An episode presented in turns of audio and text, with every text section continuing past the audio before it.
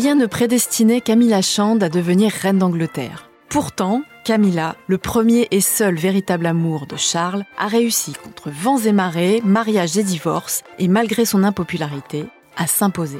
Et c'est bien elle qui a été couronnée le 6 mai dernier aux côtés de Charles III. Je suis Magali Rangin, chef du service culture et people de bfmtv.com et vous écoutez le podcast royal, le podcast des têtes couronnées.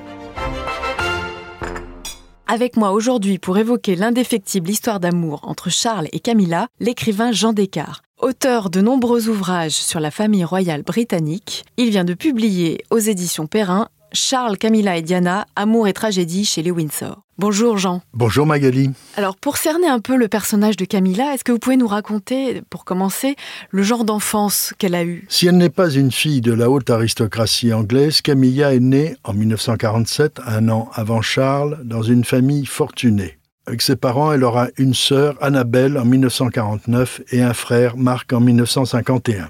Elle vit à la campagne dans une très jolie propriété, The Lanes, dans le East Sussex, à une heure de train de Londres. Son père lui donne deux goûts essentiels. D'abord, le cheval, l'équitation. Ensuite, elle chassera à court. Et son père, qui est un immense lecteur et cultivé, lui donne le goût de la lecture qu'il avait eu forcé lorsqu'il était prisonnier après la bataille d'El Alamein le point commun d'avoir, comme sa famille, si vous voulez, dans les pires moments, une sorte de réunion, une entente euh, merveilleuse. Ça, c'est très important. Elle va à l'école du village, puis un collège chic à Londres, dans le quartier de Kensington. On y prépare les filles au mariage, y compris dans ce qu'on appelle curieusement une finishing school, en Suisse, où elle apprend les codes, je dirais, d'une future maîtresse de maison. En 1965, Camilla fait partie des 350 débutantes de l'année et c'est là qu'elle rencontre, à 19 ans, Andrew Parker Bowles, un boyfriend sans fiançailles, avec des hauts et des bas jusqu'à son mariage en 1973, en juillet. C'est donc une liaison, si vous voulez, épisodique depuis 1966. Alors, qu'est-ce qu'on peut dire sur le caractère, la personnalité de, de Camilla? Alors Camilla a une grande qualité, elle a un caractère optimiste et positif qui lui permet dans un premier temps d'accepter sa liaison épisodique avec Andrew Parker Bowles et par la suite de supporter les conséquences difficiles de sa romance avec Charles. Je dirais qu'elle voit plutôt le verre à moitié plein que le verre à moitié vide. Si elle n'a pas fait de brillantes études, elle est très cultivée par sa boulimie de lecture. Elle a un sens de l'humour très brillant, exactement le même que celui de Charles. Ils ont les mêmes goûts, rit de les mêmes choses, ce qui est très important. Elle est très à l'aise avec la famille royale qu'elle fréquentera beaucoup, Anjou étant filleule de la reine-mère et lui-même faisant partie de la garde privée de la reine qui l'invite y compris en Écosse à Balmoral, ce qui est très rare. Alors on sait qu'entre Camilla et Charles, euh, vous en parliez, ils ont, euh, ils ont le même caractère, le même sens de l'humour. Le coup de foudre a été immédiat. Quand et comment se sont-ils rencontrés? Contrairement à ce qu'on raconte généralement, euh, ils ne se sont pas rencontrés sur un terrain de polo. Ça aurait pu arriver, mais c'est pas le cas. C'est une amie délicieuse de Charles, Lucia Santa Cruz, qui a organisé leur rencontre. La ravissante Lucia connaît Charles depuis ses études, quand il était prince de Galles à Cambridge. Lucia a comme voisine dans son immeuble Camilla Chand. Elles sont très liées toutes les deux, elles fréquentent les mêmes milieux, elles échangent même leurs robes de bal. Et Lucia pense que Camilla, alors seule à Londres, Andrew étant affecté en Irlande du Nord, pourrait rencontrer Charles car euh, elle est drôle et pétillante et ça lui ferait sans doute plaisir. Alors à l'été 1971, où Charles vient chercher Lucia pour l'emmener dîner, elle lui demande de venir de bonne heure car elle a quelqu'un à lui présenter. Quand il arrive, elle est déjà là et Lucia va immédiatement taquiner les deux personnages en leur disant qu'ils allaient devoir faire attention, je cite, à leurs antécédents génétiques. C'est une allusion évidemment à la liaison d'Édouard VII, arrière-arrière grand-père de Charles, et d'Alice Keppel, arrière-grand-mère de Camilla. Alors cela les fait beaucoup rire. Lucia avait raison, les antécédents génétiques vont très bien réagir. C'est ce qu'on appelle, je crois, un coup de foudre. Alors, Camilla est issue de, de l'aristocratie. Pourquoi est-ce qu'ils n'ont pas pu se marier? Écoutez, il y a d'abord cette phase euh, de l'idylle qui commence à l'été 1971. Ça va durer jusqu'à décembre 72, à peu près au moment où Charles prend son service à bord de la frégate Minerva à destination des Antilles, où il va passer huit mois dans la Royal Navy. C'est un passage obligatoire. Pendant toute cette période, l'idylle du prince de Galles et de Camilla est protégée par Lord Mountbatten, que Charles considère, je dirais, comme son grand-père honoraire. Et dans cette période, Charles fait son service donc avec application. Il doit suivre des cours de perfectionnant à Portsmouth. Lord Mountbatten lui propose de s'installer à Broadlands, sa propriété qui est toute proche de Portsmouth, propriété qui va abriter, dans les week-ends, je dirais, les amours de Charles et de Camilla. Lord Mountbatten, il faut le dire, aime beaucoup Camilla et trouve qu'elle fait beaucoup de bien à Charles, mais pour lui, il n'est pas question de mariage. Camilla avait je dirais, entre guillemets, une histoire, un passé de femme. Sans doute déjà une liaison avec euh, Andrew Parker Bowles. Il faut préciser qu'à cette période, Andrew, revenu d'Irlande, courtise la princesse Anne. Il envisage même de l'épouser. Pour lui aussi, le mariage est impossible car il est catholique. Or, Anne est quatrième sur la ligne de succession de la famille royale après ses trois frères. Camilla ne songe pas non plus à épouser Charles. Ils sont très amoureux, mais effectivement, Charles ne lui demandera pas sa main avant de partir pour les Antilles, persuadé qu'elle l'attendra et qu'il la retrouvera à son retour. Malgré le, mariage de Camilla donc avec Andrew Parker Bowles en 1973 et celui de Charles avec Diana, euh, si médiatisé en 1981, ils continuent de se voir et restent proches. Oui, en effet, Charles, à cette période, euh, papillonne, je dirais beaucoup, se cherche une fiancée, il est souvent invité chez les Parker Bowles. En effet, il est le parrain de leur fils Tom, né en 1974. Le couple aura aussi une fille, Laura, née en janvier 1978. Après la naissance de Laura, Camilla commence à avoir des doutes sur son mariage avec Andrew. Il la trompe sans arrêt. Elle est un peu lasse d'être à la campagne tandis que son mari la trompe à Londres. Charles et Camilla vont alors reprendre leur liaison, sans doute, je crois, au début de 1979. Mais Charles doit se marier, bien sûr. Le futur souverain doit avoir une épouse.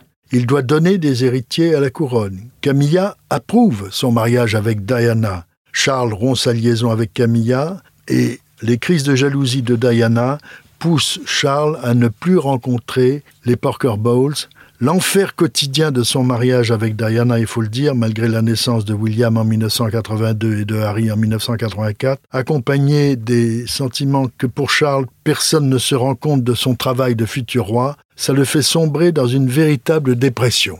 Deux amis de Charles, sans se consulter, vont appeler chacune Camilla pour lui demander de se rapprocher de Charles. L'une et l'autre, sans s'être consultées, considèrent que seule Camilla peut réconforter le prince de Galles et lui donner confiance en lui. Camilla va alors approcher Charles et leur liaison reprend très secrètement, sans doute en 1986. Cette liaison est alors totalement secrète. Chacun finit euh, par divorcer, euh, Camilla euh, dans un premier temps, puis Charles de Diana. Est-ce qu'ils peuvent à ce moment-là vivre leur amour au grand jour?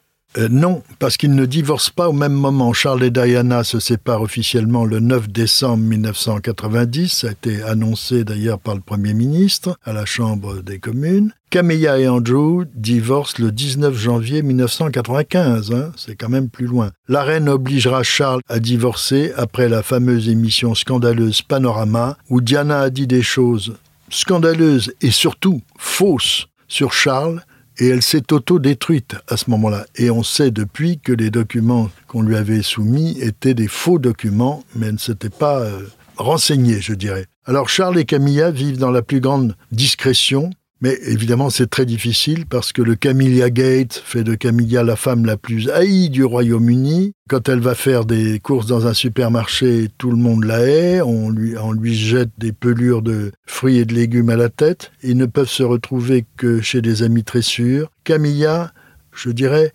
regrette même ses conversations téléphoniques qu'elle aime tant car elle a peur d'être maintenant sur écoute et on sait les dégâts que ça a fait. Oui, parce qu'il y a eu des scandales. Il y a eu des scandales, le, scandale Gate, etc., avec des révélations de confidences particulièrement intimes. On n'a jamais su qui étaient vraiment les auteurs de cette écoute et de cette divulgation. Oui, ce sont, on le rappelle, des conversations très intimes entre euh, Charles, plus qu'intimes entre Charles et Camilla. Avec un certain esprit un peu salace, je vous l'accorde, mais bon. Alors, bon, ils sont libres, enfin, euh, chacun. Comment Charles parvient à faire accepter Camilla, que vous dites euh, haï par les Britanniques. Qu'est-ce qui se passe? Comment il arrive à, changer cette image de, Camilla? Alors d'abord, il y a une chose importante, il a toujours tenu secret de sa liaison avec Camilla à l'égard de ses deux fils, d'autant plus après la mort de Diana. Et c'est aux vacances de Pâques 1998, donc Diana est morte en septembre 1997, que William demande à son père de lui présenter Camilla. Ce sera chose faite le 12 juin à York House où réside alors le prince de Galles. La rencontre se passe plutôt bien. Euh, la rencontre avec Harry aura lieu, elle, à Highgrove. Camilla vient avec ses deux enfants, Tom et Laura, qui connaissent déjà William et Harry. Ils manifesteront leur acceptation de Camilla en donnant à Highgrove une sorte de dîner d'anniversaire pour les 50 ans de leur père. Ils mettront alors Camilla à la place d'honneur de ce dîner. Ça, c'est très important. Il est évident qu'il n'est pas facile pour les deux enfants d'accepter auprès de leur père la présence de la femme que leur mère haïssait d'une manière obsessionnelle. Contrairement à ce que prétend Harry aujourd'hui, Camilla n'a jamais endossé le rôle de la belle-mère, même après son mariage avec Charles en 2005. Elle est beaucoup trop fine, à mon avis, et intelligente pour tenter de peser sur les enfants. Elle ne l'a jamais fait vous parlez de leur mariage, effectivement, ils parviennent enfin à se marier en 2005. Est-ce que pour autant la partie est gagnée pour euh, le couple qu'ils forment? Non, c'était très compliqué. La reine Elisabeth et le prince Philippe ont pour obsession que cesse la liaison de leur fils. En 2002, la reine demande à Michael Pitt, son trésorier, c'est lui qui avait fait accepter la reine pour qu'elle paye des impôts et d'ouvrir Buckingham Palace à la visite, c'est Michael Pitt donc qui devient le secrétaire particulier de Charles pour réorganiser son cabinet. Mais surtout, sa mission est de convaincre le prince Charles de renoncer à sa liaison avec Camilla. Alors, Michael Pitt comprend vite que pour Charles, la présence de Camilla à ses côtés est, je dirais, non négociable. Il constate aussi l'influence bénéfique que Camilla a sur le prince Charles et combien tout le personnel de Clarence House, où Charles et Camilla sont installés depuis le décès de la reine-mère, est importante. Le personnel de Clarence House apprécie Camilla, c'est lui donc, Michael Pitt, qui va convaincre la reine Elisabeth II d'accepter que son fils épouse Camilla. Pour autant, la reine n'était pas présente euh, au mariage de, de Charles et Camilla. Alors, en 2005, ils parviennent à se marier. La partie est-elle gagnée pour le couple? La réponse est oui, le mariage concrétise leur amour. Camilla est désormais duchesse de Cornouailles, elle a une existence officielle, elle accompagnera Charles dans ses voyages, aura ses propres activités caritatives, elle va s'appliquer à tout cela avec une remarquable aisance. Mais même si la reine n'a pas assisté au mariage, elle fera un discours extraordinaire pour euh, dire avec humour que Charles et Camilla qui sont passionnés de chevaux tous les deux, comme la reine, très experte, ont franchi toutes les épreuves, tous les obstacles d'un grand steeplechase. Et c'est très drôle, c'est très important, ça n'est pas du tout secondaire. Le cheval, on le sait, est très important dans la famille royale. Et quelles sont alors les relations entre Camilla et la reine Elisabeth? Eh bien, la reine connaît Camilla depuis longtemps. Elle la recevait avec Philippe à Balmoral l'été. Elle l'acceptait. Évidemment, les divers scandales de la guerre des Galles ont montrer à Elisabeth II et Philippe euh, que c'était dramatique et ils ne veulent plus entendre parler à un moment de Camilla. La souveraine a mis longtemps à donner son accord au mariage, mais elle a été, je pense, fair-play en prononçant ce jour-là, 9 avril 2005, dans ce discours. Je le répète, c'est très important parce que parler du cheval dans la famille royale, c'est toujours très sérieux et que donc euh, ils étaient accueillis comme vainqueurs, Charles et Camilla, après une grande épreuve équestre. Et petit à petit, la reine va apprécier sa nouvelle belle-fille. Elle trouve Camilla, je cite, vraiment, vraiment très sympathique. Plus spectaculaire, Philippe, finalement, il va adorer Camilla, son humour. Elle ne lui pose pas de problème, elle l'amuse, elle le distrait, elle fait sa conquête d'une façon brillante. Et qu'est-ce qui va finalement euh, décider la reine, euh, tardivement, hein, en 2022, à annoncer que Camilla serait reine consort le moment venu, c'est-à-dire euh, au moment de sa disparition? D'ailleurs, qu'est-ce que ça signifie, reine consort? Eh bien, si vous voulez, lors de son mariage avec Charles, il avait été prévu que Camilla, lorsque Charles serait roi, deviendrait princesse consort, c'est-à-dire épouse d'un prince. C'est une vieille expression, ça avait été utilisé, par exemple, à la famille royale des Pays-Bas. C'est un titre euh, inventé pour elle qui n'existait pas dans la monarchie britannique. Ça, c'est très important. Si la reine, alors très affaiblie depuis la mort de Philippe au printemps 2021, a sans doute beaucoup réfléchi, elle s'est rendue compte qu'elle avait besoin de Camilla et qu'elle lui était extraordinairement dévouée. Ça, c'est très important. Tout comme sa mère, la reine l'avait été avec son père, le roi George VI. On suppose qu'elle a pensé qu'il aurait été humiliant de lui confier un rôle secondaire lors du couronnement. Elle a donc décidé, et elle l'a dit dans plusieurs interventions, que Camilla porterait le titre de reine consort lors du sac, c'est-à-dire elle n'est pas la souveraine, mais elle est tout proche, c'est le grade le plus proche possible. Philippe avait été son prince consort avec seulement le titre de prince, tout comme euh, le prince Albert du temps de la reine Victoria. Là, c'est une vérité, ce que savait Élisabeth II, c'est qu'un souverain ne peut pas être seul, il a besoin d'une reine à son côté. Et justement, quel type de reine est aujourd'hui euh, Camilla? Comme toujours, elle est à sa place auprès de Charles, elle est souriante et active, avec beaucoup d'humour. L'humour fait passer beaucoup de douleur. Hein. Elle est égale à elle-même, c'est pour cela que Charles l'aime. Je dirais, euh, un jour, euh, Charles et des amis avaient beaucoup discuté de Camilla et l'un d'eux avait dit instinctivement elle est courtoise mais toujours naturelle. Elle a les pieds sur terre, elle n'est pas compliquée, elle est drôle et spirituelle, elle a beaucoup d'humour, elle est facile à vivre, elle ne réclame jamais rien, elle comprend tout et je pense que c'est encore vrai aujourd'hui. Merci Jean. Merci.